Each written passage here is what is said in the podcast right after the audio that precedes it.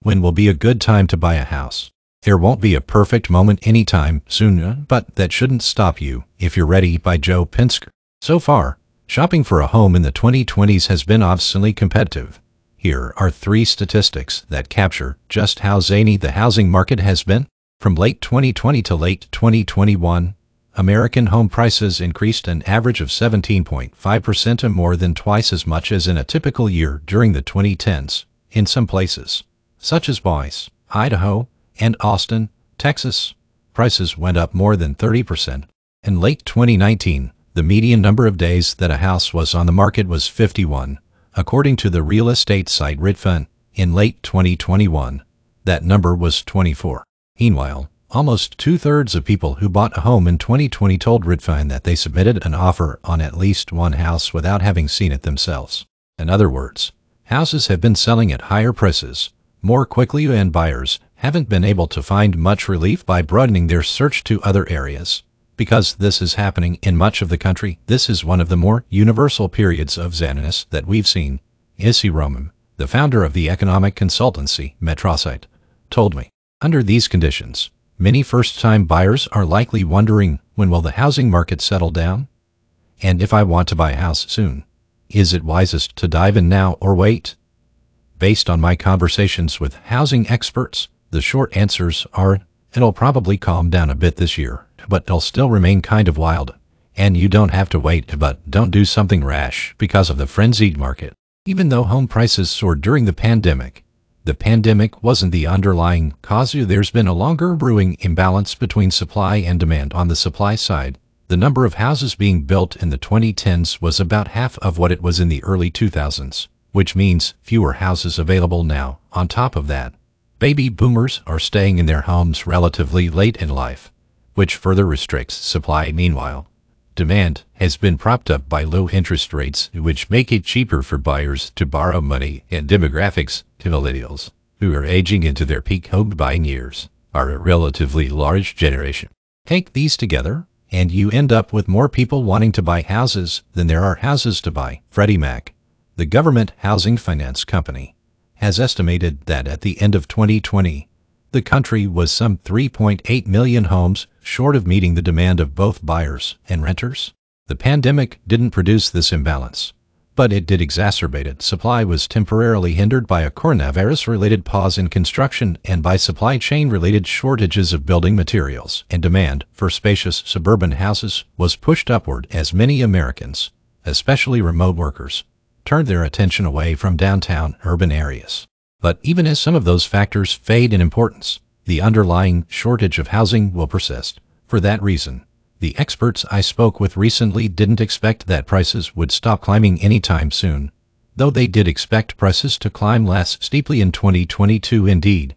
The latest projection from the National Association of Realtors, a trade group, is that price increases this year will be about one-third of what they were last year. One thing that could somewhat dampen price increases as well as the bidding wars that have pleased homeowners and exasperated buyers is a rise in interest rates, which is expected to happen this year if that rise is sharp.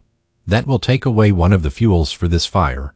Chris Herbert, the managing director of Harvard's Joint Center for Housing Studies, told me the idea is that higher rates make borrowing more expensive, which reduces the amount people are able to spend which in turn pulls home prices down. Herbert also noted that if a recession were to hit, that would probably dent home prices, though that would obviously come alongside other bad effects.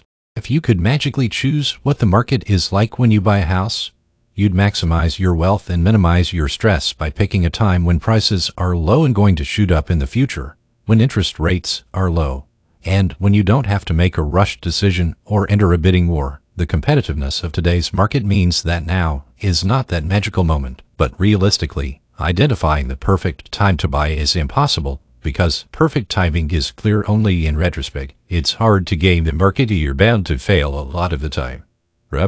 Of Vedrasit said. Herbert recommended a different way of thinking about the timing of buying a house, one that I found much more comforting. You ought to be making this as a housing decision and not an investment decision. He said if you're buying a house, he advised, it should be because you want to live in it for at least five years, and ideally many more, which also will mean that even if prices fluctuate, you have a better chance of your investment appreciating over time. The longer you stay in the house, the less your timing in this particular house price cycle will matter, he said. Waiting for the market to settle down isn't likely to help you. There's not going to be an optimal point when prices dip and you can jump in, Jenny Schuetz, a senior fellow at the Brookings Institution, told me. What's more important is whether you personally are in the financial position to buy a home if you are. Now seems as fine a time as a year from now to do so.